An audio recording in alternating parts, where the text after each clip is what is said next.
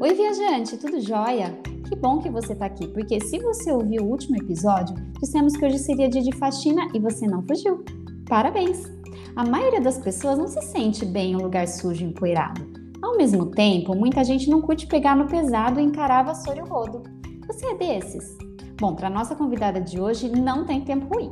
Além de mãe, esposa, dona de casa, cozinheira de mão cheia, empresária e muitas outras coisas, ela também serve a IBNA Campinas fazendo a limpeza do templo. Não é isso, Pati? É isso mesmo, Leilinha. Oi, viajante, prazer. Eu sou a Patrícia. Olha, eu sou ligada no 220 mesmo, mas tem dia que cumprir minhas tarefas é um desafio. Até porque, às vezes, a sujeira é grande, né? Tem coisa que só em mutirão para ficar limpa. E hoje a gente vai falar de um tipo de sujeira que não dá mesmo para limpar sozinhos, porque é do nosso coração.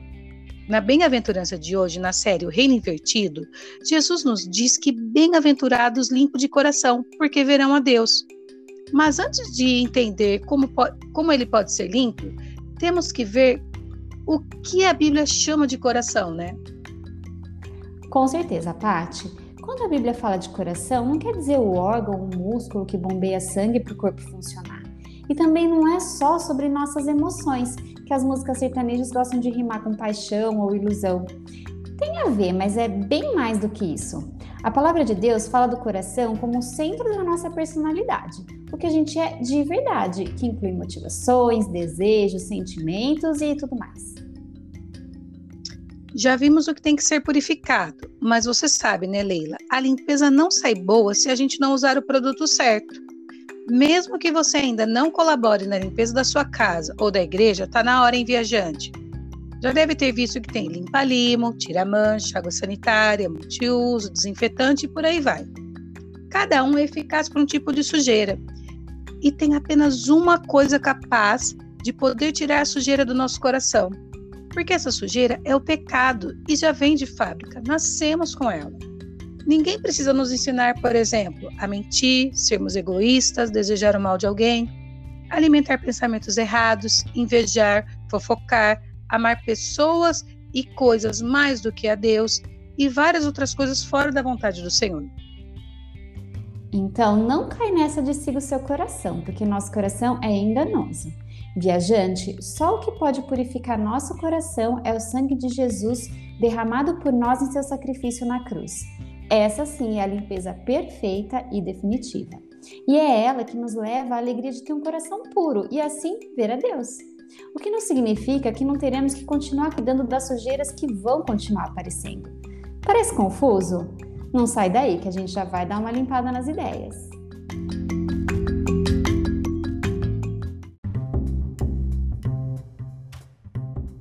Coração sujo pelo pecado precisa do sangue de Jesus para ser limpo. E ele pôde limpar os que creram e confiaram nele, porque é perfeitamente puro e sem pecado.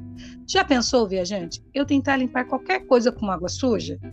Uma vez, um programa de TV sobre pessoas que levavam a economia a sério demais? Vai, vou falar. Pães Duro mostrou uma família que todos tomavam banho na mesma água da banheira, um atrás do outro tenho certeza que o último não saía limpo de verdade, né?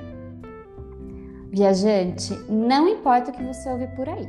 Nem você, nem outra pessoa, nem nenhum método, conhecimento, filosofia, ciência, nada além de Jesus pode tornar puro o seu coração.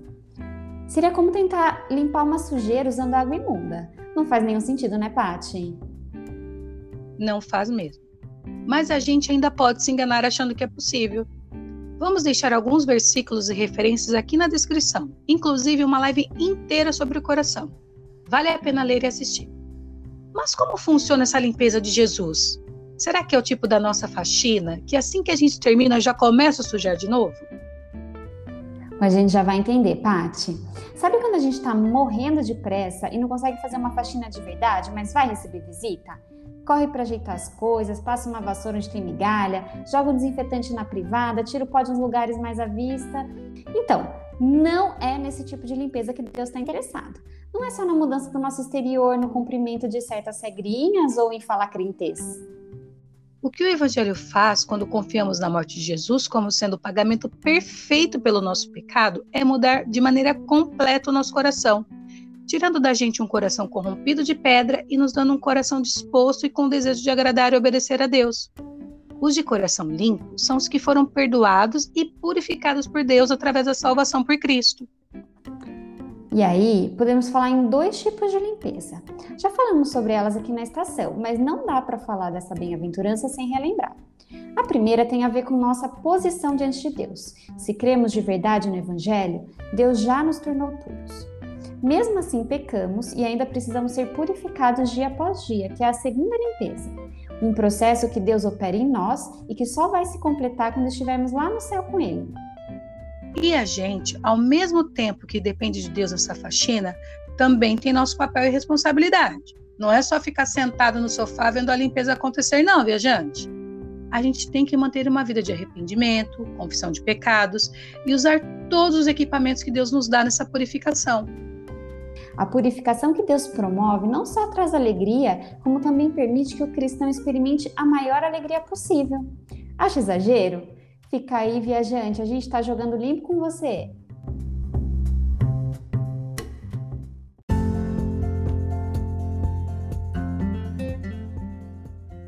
Viajante, se você começou a ouvir essa série para procurar a felicidade e encontrou Deus, deixa eu te avisar que na verdade é o contrário.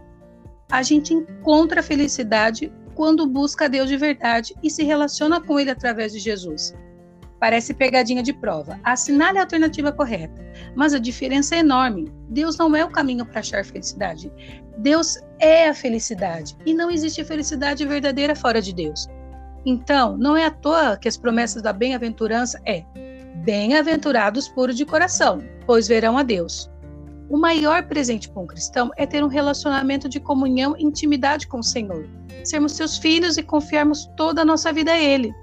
Esse acesso a Deus já é maravilhoso nesse mundo, em que a gente experimenta e vai continuar tendo grandes dificuldades e sofrimento. Imagine então na eternidade. Mas, viajante, eu não sei se você tem algum músico, escritor ou artista de que goste muito. Bom, eu tenho, tá? Eu fico pensando se um dia aquele artista aparecesse para tomar um café aqui em casa. Nossa, eu ia parar o que estivesse fazendo, ia ficar radiante, falar sobre como ouço e canto as músicas dele desde adolescente e como elas me ajudaram a aprender inglês mesmo quando eu precisei sair do curso. E pensando bem, esse artista nem me conhece, muito menos me ama.